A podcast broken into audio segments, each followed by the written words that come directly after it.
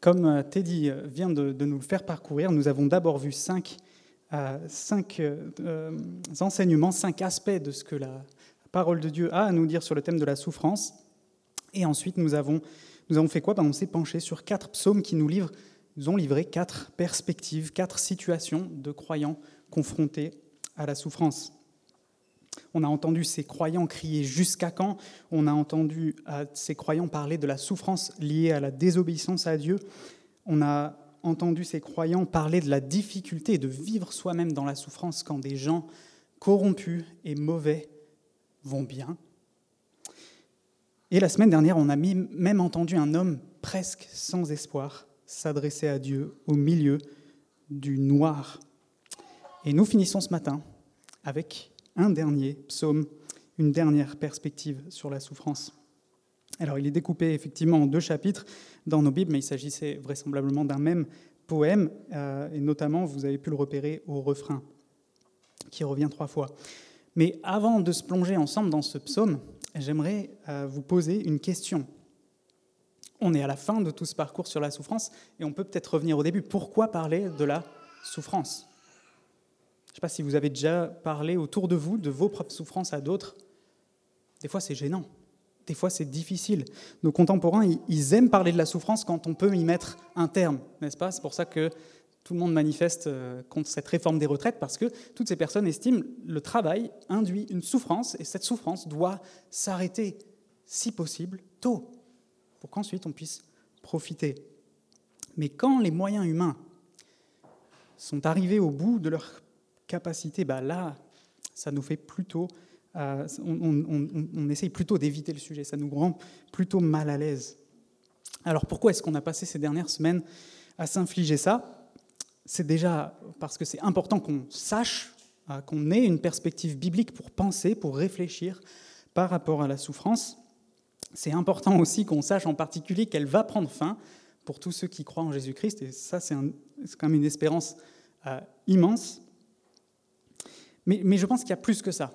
Je pense qu'on a entendu tout ça, non pas juste pour remplir nos têtes, mais pour nous équiper, pour nous aider, pour nous préparer à traverser des moments de douleur, des moments de peine, des moments difficiles.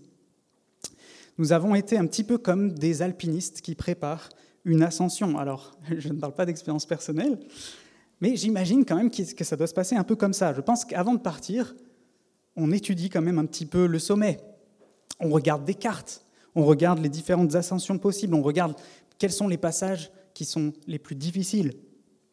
On étudie peut-être aussi la langue locale, on essaie de se plonger dans, cet endroit-là pour le connaître. C'est un peu ce qu'on a fait lors de ces cinq premiers dimanches. On a passé en revue ce que la Bible enseigne, on a regardé les cartes, et ensuite, ces dernières semaines, on a fait quoi? Ben, On est allé rencontrer les locaux. On est allé rencontrer ceux qui ont fait l'ascension, et ils nous ont raconté voilà comment j'ai fait l'ascension, voilà comment j'ai traversé ça, voilà comment je me sentais, voilà ce que j'ai demandé à Dieu, voilà ce que j'ai, voilà fait. En les observant, en les, en les écoutant, nous avons été équipés pour notre propre ascension, pour notre propre traversée de la souffrance. Et ce matin, je vous propose de partir à la suite d'un dernier guide, l'auteur du psaume 42-43. Et vous avez remarqué, c'est c'est pas exactement euh, un traité de théologie euh, qui plane, c'est pas un cartographe qui nous parle, non, c'est quelqu'un qui a de l'expérience du terrain. C'est quelqu'un qui est en plein dans la souffrance. C'est un homme qui traverse la souffrance, qui traverse l'abattement en particulier, et qui traverse la soif, le, dessèchement spirituel. Il sait ce que c'est que de traverser des moments difficiles, des moments de découragement, et même des moments d'oppression, des moments où on vient lui faire du mal. Et ce matin, il nous montre comment traverser l'abattement en mettant en œuvre bah, son expérience, ce qu'il sait. On va le voir avancer au milieu de la tempête et il va nous montrer en fait comment traverser l'abattement en vivant, en avançant, suivant l'espérance que nous avons en Dieu. Et donc, notre texte est un peu découpé par ces trois refrains, au verset 6, au verset 12 et au verset 5. Et je pense que c'est l'appel un petit peu l'exemple peut-être euh, qui, ressort de ce psaume, on va y revenir, mais c'est vraiment un appel à nous questionner dans notre abattement, et même à questionner notre, notre propre personne, notre propre âme, par la certitude d'un salut basé sur Dieu. Quand le sommet est caché, quand la tempête souffle fort, on peut se dire, est-ce qu'on ne revient pas juste en arrière? Et ce psalmiste se guide, il nous dit non, on peut continuer. Et donc, suivons le guide. Penchons-nous d'abord sur la première partie dans les versets 1 à 6 et commençons avec le verset 2 déjà. Comme une biche soupire auprès des cours d'eau, ainsi mon âme soupire après toi, ô Dieu. Mon âme a soif de Dieu, du Dieu vivant. Quand donc pourrais-je me présenter devant Dieu?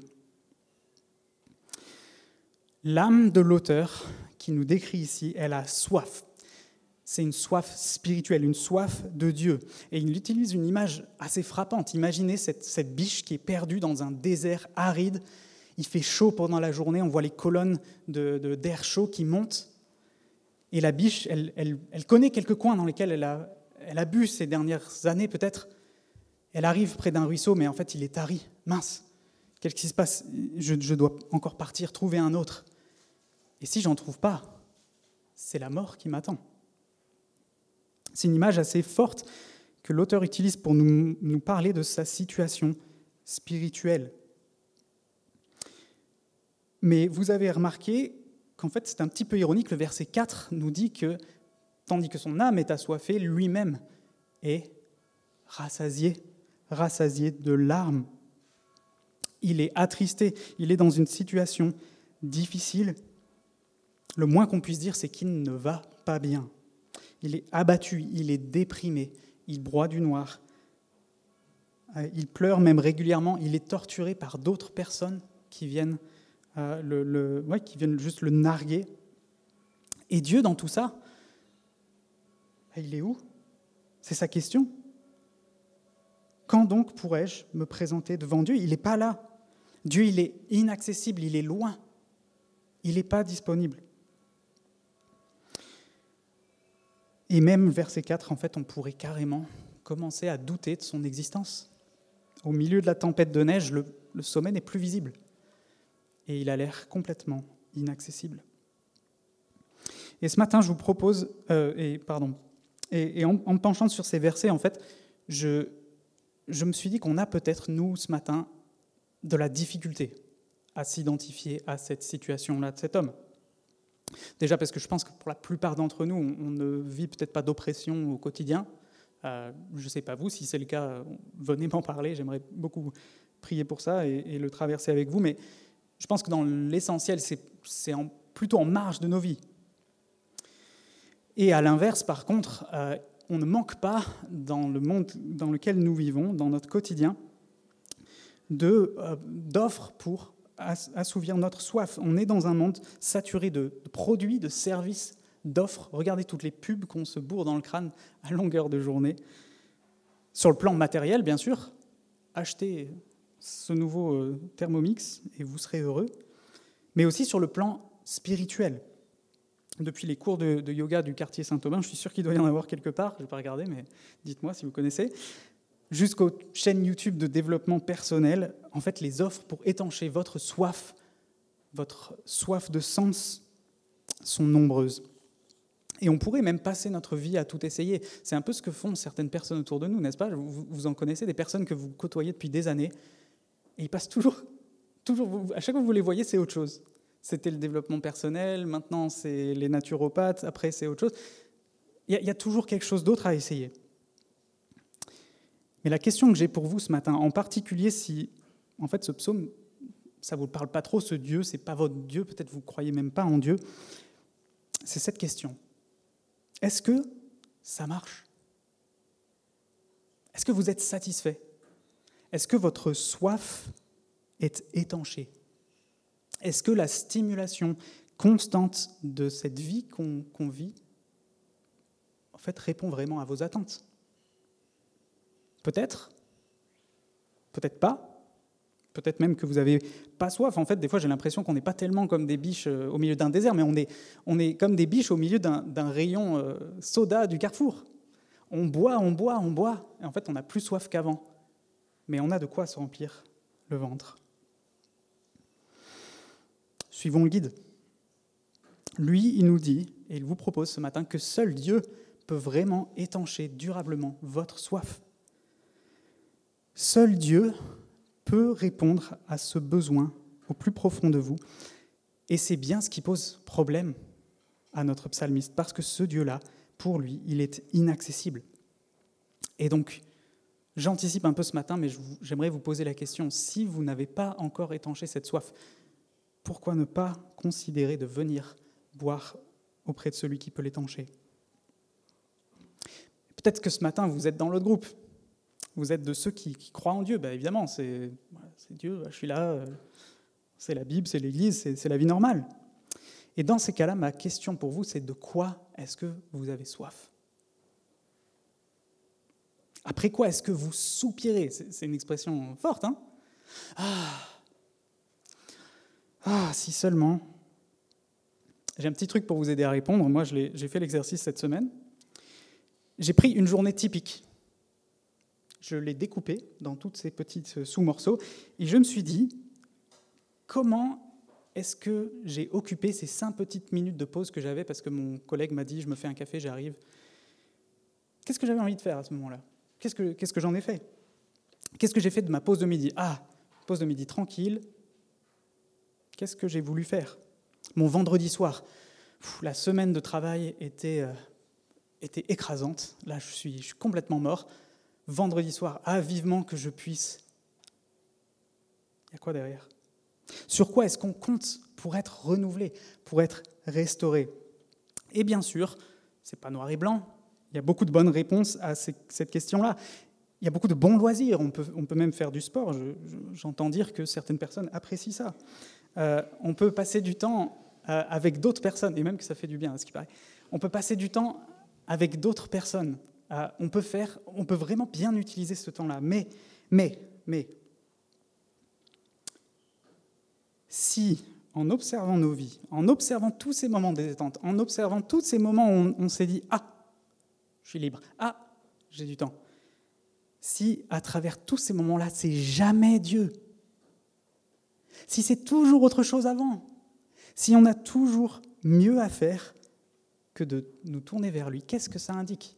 De notre soif de Dieu Si nous n'avons jamais soif de ces moments avec Dieu, jamais vraiment envie, ouais, bon, j'ai mon cul perso le matin, tu sais, c'est calé, c'est réglé, t'inquiète pas pour moi, mon frère. Mais est-ce qu'il y a une soif là-dedans? Si on n'a jamais envie de prier, et je vous le confesse ce matin, moi, ça m'a ouvert les yeux un petit peu, Dieu m'a ouvert les yeux là-dessus ces dernières, ces dernières semaines, j'ai pas envie de prier. Si c'est mardi soir, avec ma femme, on s'est calé un créneau pour prier à chaque fois, je vais toujours trouver quelque chose de mieux à faire. Mais attends, il y a le lave-vaisselle à débarrasser. Euh, attends, ah oui, mais j'avais envie de cuisiner ce soir, tu comprends euh. Il y a un problème. Il y a un problème, n'est-ce pas, si cette soif est inexistante, si, si, elle est, si elle est juste, en fait, elle n'est jamais là. Si c'est notre cas, suivons le guide ce matin. Suivons ce guide qui aspire à trouver des moments avec Dieu. Reconnaissons que les choses vers lesquelles on se tourne sont limitées, elles ont un usage qui peut être bon, mais elles ne peuvent jamais nous offrir ce que Dieu lui-même peut nous offrir. Prenons donc, si c'est notre cas ce matin, je vous invite, la semaine qui vient, prenez un moment avec Dieu. Le moment de cette pause de cinq minutes, le moment de votre pause entre midi et deux, ou un soir où vous vous dites Ah, punaise, je me mettrais bien un film ou j'aimerais bien faire ci ou ça. Pourquoi pas passer un moment avec Dieu pour laisser cette soif revenir. Après la soif et les questions, notre psalmiste ce matin, notre guide, en vient à se rappeler du passé. Vous avez vu ça au verset 5. Je me rappelle avec émotion l'époque où je marchais entouré de la foule, où j'avançais à sa tête vers la maison de Dieu au milieu des cris de joie et de reconnaissance d'une multitude en fête. Je pense qu'on a tous ce matin, j'espère, des moments heureux dans notre passé auxquels on, peut se tourner quand ça va mal. Peut-être un bon euh, repas de famille euh, à Noël, peut-être une, une, belle fête, une jolie fête, une belle table, un bon pain d'épices et de jolis cadeaux. Mais nous aurions tort de penser que l'auteur ici ne fait que verser dans la nostalgie. Ah, il se rappelle le bon vieux temps. Non, en fait, c'est un peu différent de ça. Ce ne sont pas seulement des moments de fête, vous avez vu, ce sont des moments de fête autour de Dieu. La, source, la, cible de sa soif, c'est aussi le centre de ces bons moments qu'il se rappelle. Des moments où sa soif spirituelle était étanchée, des moments où ça allait bien avec Dieu, des moments où même les relations avec les autres étaient plus faciles. Vous regardez, ils y allaient en foule dans le, dans le temple de Dieu. Et du coup, je vous pose la question, est-ce qu'il vous arrive d'être nostalgique? Souvent, je pense qu'on a tendance à dire ah, la nostalgie, c'est pas bien, il ne faut pas vivre dans le passé. Et c'est vrai, mais je pense que ça peut être une bonne chose d'être nostalgique parfois. C'est bon d'être attristé si notre vie spirituelle laisse à désirer par rapport aux jeunes années. Et je sais que plusieurs dans cette salle se sont convertis il y a quelques années, et puis maintenant vous pouvez voir, en regardant en arrière, faites, la différence, faites la comparaison. Des fois, ça, des fois, ça picote un petit peu. On se dit, punaise, mais à l'époque, mais je rêvais que d'une chose, c'était d'ouvrir ma Bible. C'était ce que j'avais envie de faire le matin. Punaise, je passais tellement de bons moments avec Dieu, je comptais même pas mon temps. J'arrivais même en retard au, travail, ça se trouve, ou en cours. Je ratais des cours pour, pour lire ma Bible, c'était génial. Ou j'avais tellement envie de parler de Dieu autour de moi. Punaise, c'était super. Mes amis, la nostalgie d'une vie spirituelle solide peut certainement nous aider à y aspirer et à la demander à Dieu. En tout cas, je pense que c'est ce que l'auteur fait là. Il se rappelle, c'est pas juste de la nostalgie inutile, mais c'est euh, il, utilise cela pour se rappeler de ce qu'il a vécu avec Dieu parce que c'est ce qu'il souhaite retrouver. Gardons-nous du c'était mieux avant. Parfois, le Seigneur nous fait passer par des moments différents, des moments difficiles, des moments de souffrance, mais après, en haut de la piste, quand on va regarder en arrière, on verra que c'était bon. Et si c'est ce que tu traverses ce matin, je veux t'encourager à suivre notre guide. Au milieu de tout cela, adresse-toi à Dieu avec persévérance et patience. Et on arrive justement maintenant au premier refrain du psaume. On va l'explorer un peu plus tout à l'heure, mais déjà, lisons-le maintenant. Verset 6. Pourquoi être abattu mon âme et gémir en moi? Espère en Dieu, car je le louerai encore. Il est mon salut et mon Dieu. Ce qu'on peut déjà noter maintenant, c'est que l'auteur, il fait quelque chose peut-être d'un petit peu bizarre. Est-ce que vous faites partie de ces gens bizarres qui se parlent à eux-mêmes? J'en fais partie. C'est chelou, non? Si vous étiez chez moi, un jour vous rentriez et vous, pourriez m'entendre euh, voilà, me parler à moi-même. Je ne sais pas si c'est tout à fait ça ce matin, mais il y a quelque chose comme ça. L'auteur, il n'est pas, il est, il est, pas passif, en fait, il s'adresse à sa propre âme et il se rappelle ce qu'il sait, même s'il ne le voit pas. Il encourage son âme en lui répétant ce qu'il sait sur Dieu. Je ne sais pas si vous avez vu le dessin animé Le Roi Lion quand même, c'est un classique. Si, vous ne l'avez pas vu, euh, c'est pas grave, je vous fais le, résumé en deux mots. Simba, un jeune lion, euh, c'est le fils même du roi des lions, doit fuir parce que son père est assassiné. Et du coup, il doit grandir loin des autres lions avec d'autres animaux. Et un jour, son ami Rafiki, le singe, euh, vient, vient le voir et lui dit Viens, viens avec moi, j'ai quelque chose à te montrer. En fait, il l'emmène à un endroit c'est la nuit, vous savez, un petit peu cette ambiance, euh, la nuit dans la savane et tout ça. Et là, les nuages viennent et une apparition de son père se forme dans les nuages. Et que dit cette apparition? Je ne sais pas si vous vous en rappelez, ceux qui sont férus des Disney. N'oublie pas qui tu es. N'oublie pas qui tu es. Loin des siens, Simba est tenté de renier qui il est.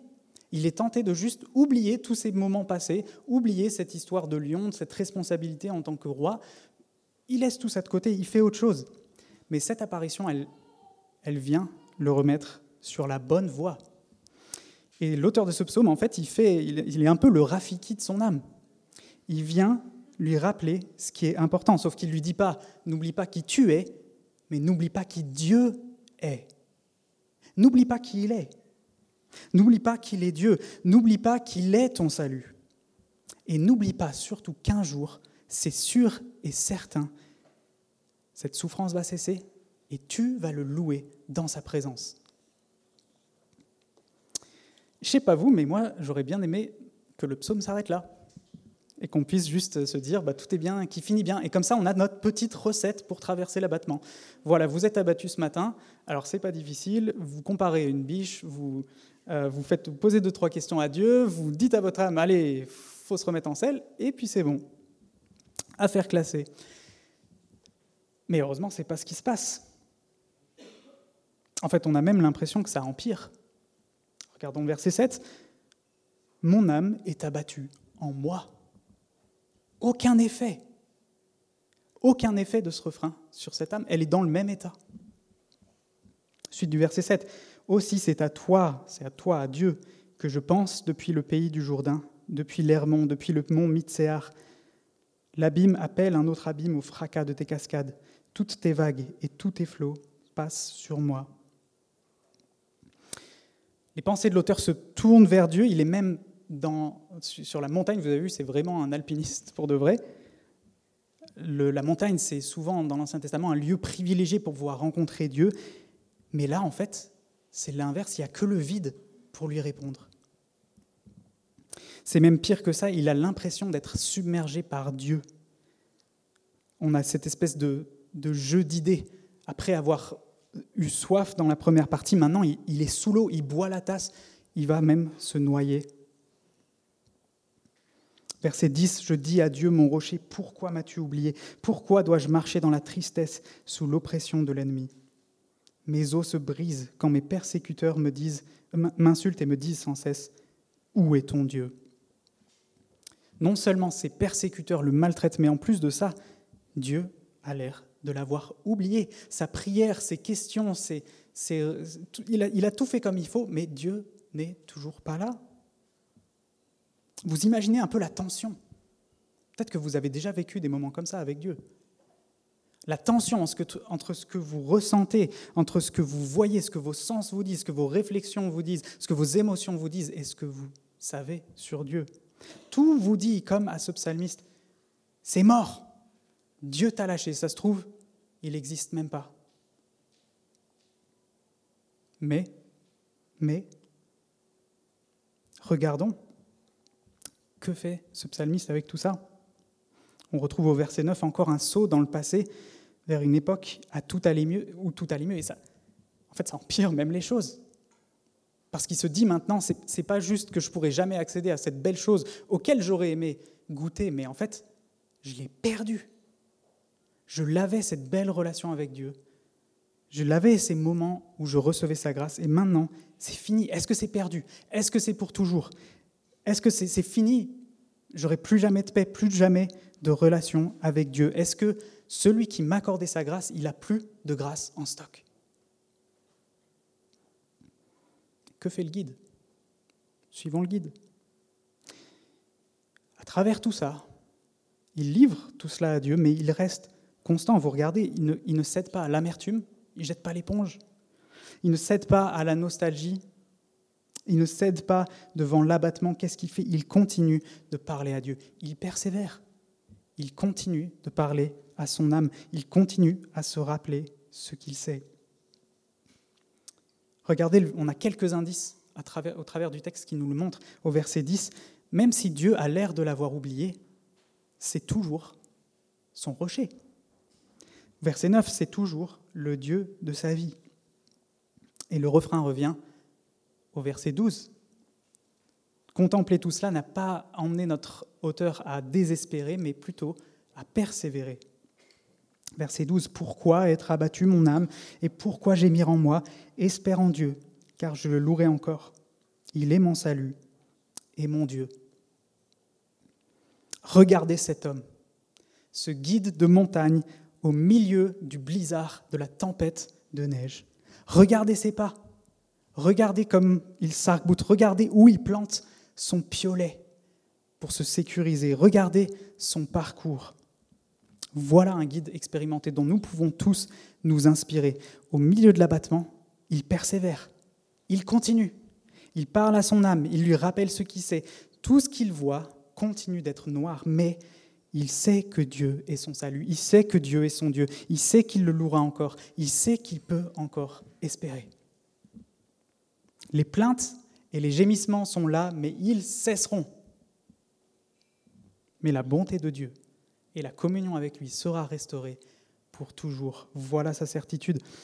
Et je vous pose la question ce matin, peut-être vous n'êtes pas comme moi, vous ne vous parlez pas à vous-même, mais je vous demande, qu'est-ce que vous dites à votre âme? Est-ce que vous lui parlez? Ou est-ce que vous allez juste un peu dans son sens?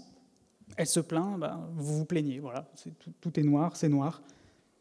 Qu'est-ce qui se passe si elle commence à perdre la tête? Si elle commence à perdre de vue le sommet? Si elle ne fait que broyer du noir?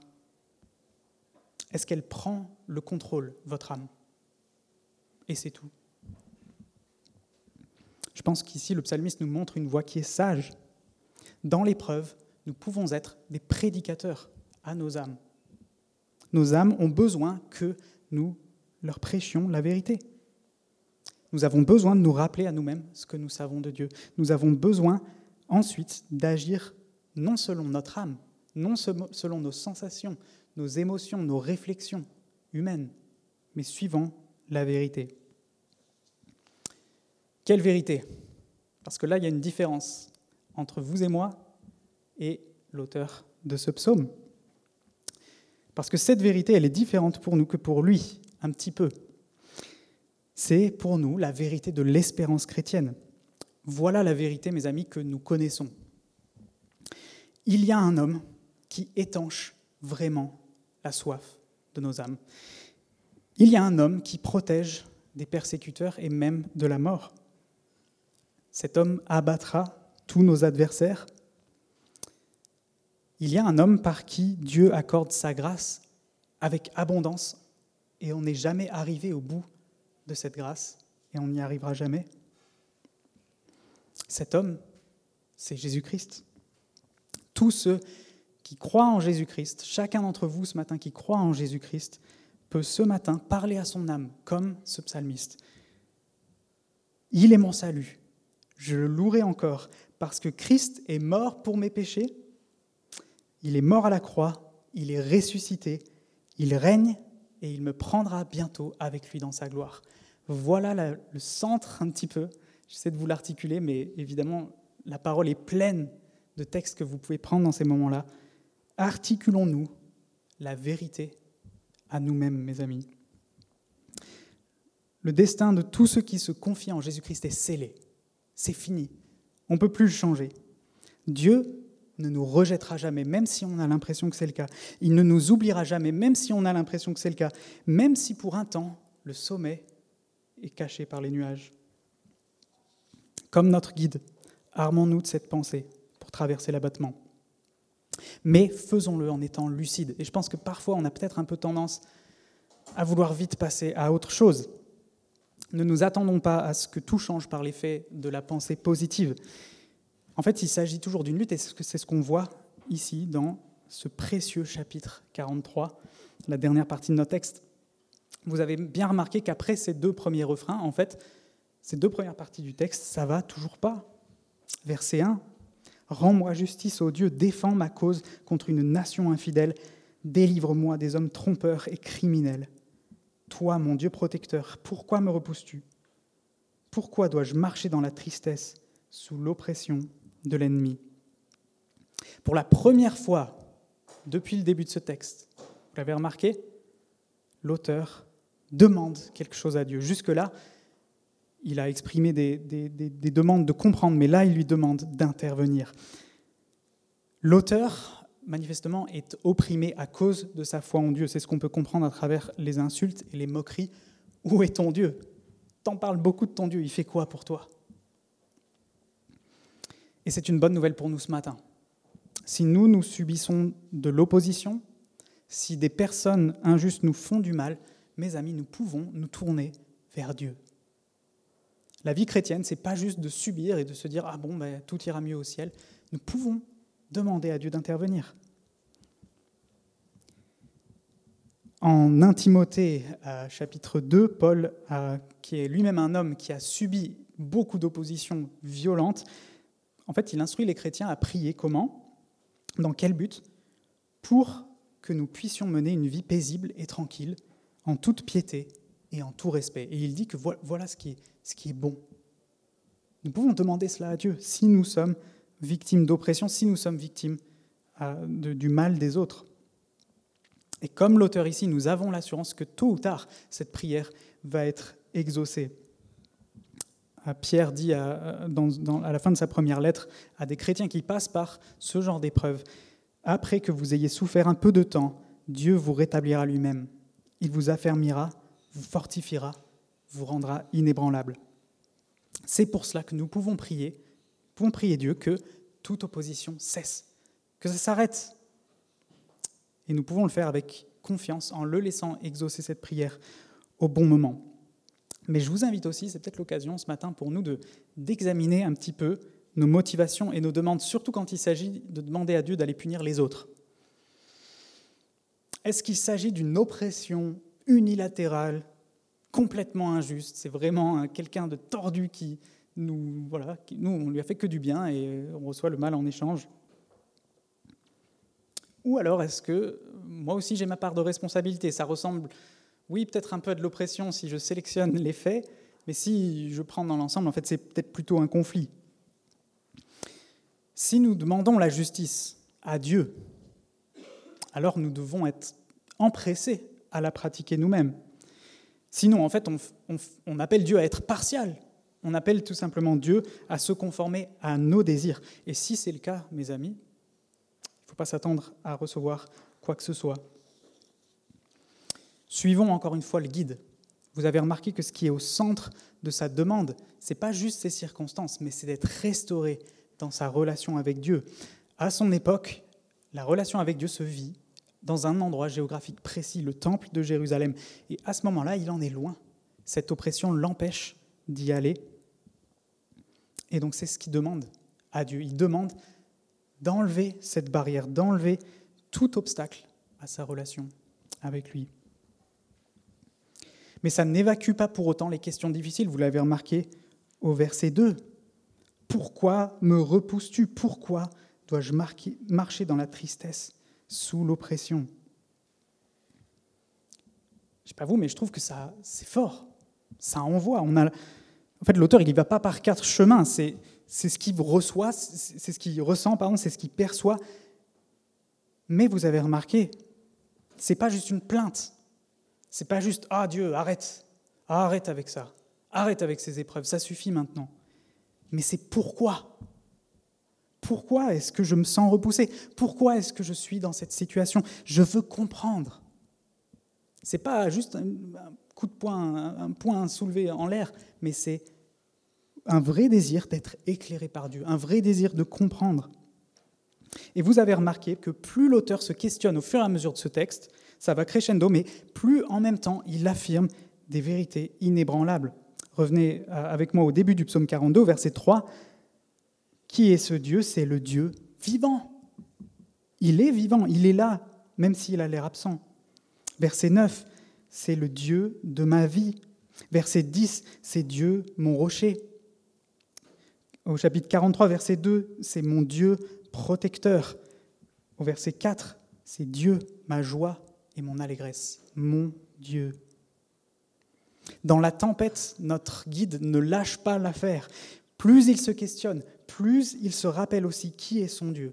Et c'est, je pense, ce qui l'amène à cette conclusion éclatante, et je pense que c'est notre espoir pour nous ce matin, si nous traversons ces moments, ou plutôt quand nous les traverserons. Notre espoir, il est, à travers ce chemin qu'on parcourt avec ce guide, d'arriver dans ces versets 3 et 4. Lisons le verset 3. Envoie ta lumière et ta vérité. Qu'elle me guide et me conduise à ta montagne sainte et à ta demeure. Encore une demande adressée à Dieu, mais cette fois-ci, c'est plus direct. C'est éclaire-moi, fais-moi comprendre, guide-moi, viens me prendre là où je suis et viens m'emmener avec toi. Montre-moi comment je peux venir à toi. Lui qui est notre guide ce matin, en fait, il demande l'intervention d'un meilleur guide, l'intervention de Dieu lui-même. C'est ce qu'il désire le plus être restauré dans sa relation avec Dieu, retourné vers lui. Et c'est ce qui l'amène à cette magnifique confession de foi du verset 4. Vous l'avez vu? J'irai vers l'autel de Dieu, vers Dieu, ma joie et mon allégresse, et je te célébrerai sur la harpe, ô Dieu mon Dieu. L'espoir de cet homme réside dans l'intervention de Dieu qui peut changer sa perspective. Peut-être que Dieu permettra que l'oppression cesse et que, voilà, peut-être, on ne sait pas, peut-être après la rédaction de ce psaume, cet homme a pu retourner vraiment à Jérusalem et physiquement sur cette montagne sainte à, Jérusalem, qui était le cas à l'époque. On ne sait pas. Mais ce qui est certain, c'est que l'auteur nous le montre ici. Seul Dieu peut vraiment apporter une délivrance spirituelle ultime, certaine. L'auteur sait que parce qu'il se confie en Dieu, parce qu'il connaît ce Dieu, parce qu'il veut le suivre, parce qu'il est le Dieu de sa vie, son rocher, alors il se tiendra un jour dans sa présence, c'est sûr et certain. Et je ne sais pas vous, mais moi je trouve ça magnifique. Ça me donne envie de suivre ce guide. Au milieu de la tempête, il voit rien, mais il sait qu'il va atteindre le sommet. Petit à petit, c'est difficile, c'est lent, mais il va y arriver. Chrétien, aujourd'hui, votre accès à Dieu est garanti. Il est ouvert par Jésus-Christ. La joie et l'allégresse de ce texte, c'est pour vous, c'est pour nous. En Jésus-Christ, on n'a pas le temps malheureusement, j'aimerais bien, hein. on n'a pas le temps d'aller voir tous les échos qu'il y a dans le Nouveau Testament par rapport à ce texte, mais en Jésus-Christ, Dieu a envoyé sa lumière et sa vérité, c'est littéralement la façon dont il est désigné. En Jésus-Christ, Dieu a enlevé toute barrière entre nous-mêmes et lui. Par l'œuvre de Jésus-Christ, Dieu a mis son Saint-Esprit en chacun de ceux qui se confient en lui. Votre communion avec Dieu, elle est garantie par cela aujourd'hui. Le psalmiste espérait une lumière, une vérité à venir, et nous, nous pouvons la contempler en Jésus-Christ. Quel privilège est le nôtre par rapport même à ce guide. Lorsque nous passons par des moments d'abattement où toutes ces belles choses, je sais très bien ce que certains pourraient me dire, oui Gab, je sais, euh, je connais tout ça, mais je ne le vois pas. C'est invisible pour le moment. C'est ce qu'a vécu ce psalmiste. Suivons son exemple. Venons à Dieu, célébrons-le, nous qui avons accès à lui, mais apportons-lui aussi nos questions, nos doutes, nos souffrances, nos demandes. Il les entend et il répondra. Il n'est pas absent et il ne nous repoussera jamais parce que nous sommes en Jésus-Christ. Et suivons l'ultime exemple de ce guide qui conclut tout ce psaume, verset 5. Encore le refrain. Son âme est encore abattue. Sa situation n'a pas changé, ses sensations n'ont pas changé, ses émotions n'ont pas changé. Mais quelle grande et magnifique raison d'espérer il a donné à son âme. Le espère du premier refrain ne sonne pas du tout comme celui du dernier. Persévérons au travers de l'abattement en imitant cet homme et même en imitant un meilleur guide. À la fin de la lettre aux Hébreux, l'auteur dit Courons avec persévérance l'épreuve qui nous est proposée. Faisons-le en gardant les regards sur Jésus, qui fait naître la foi et l'amène à la perfection. En échange de la joie qui lui était réservée, il a souffert la croix en méprisant la honte qui s'y attachait, et il s'est assis à la droite du trône de Dieu. Pensez en effet à celui qui a supporté une telle opposition contre lui de la part des pécheurs, afin de ne pas vous laisser abattre par le découragement. Il me reste une dernière chose à dire pour vous ce matin, pour qui Dieu n'est pas ce rocher cette allégresse. On ne peut pas s'arrêter là sans que je vous transmette son invitation. Il se laisse trouver par tous ceux qui le cherchent. Il vous réconcilie avec lui-même par la mort de son Fils. Et donc je vous demande ce matin, ne vous privez pas de cette joie qui ne finit pas. Ne vous privez pas de cette eau qui étanche vraiment votre soif, de celui qui peut vraiment vous combler. Venons à lui, ne restons pas dehors. Suivons le guide.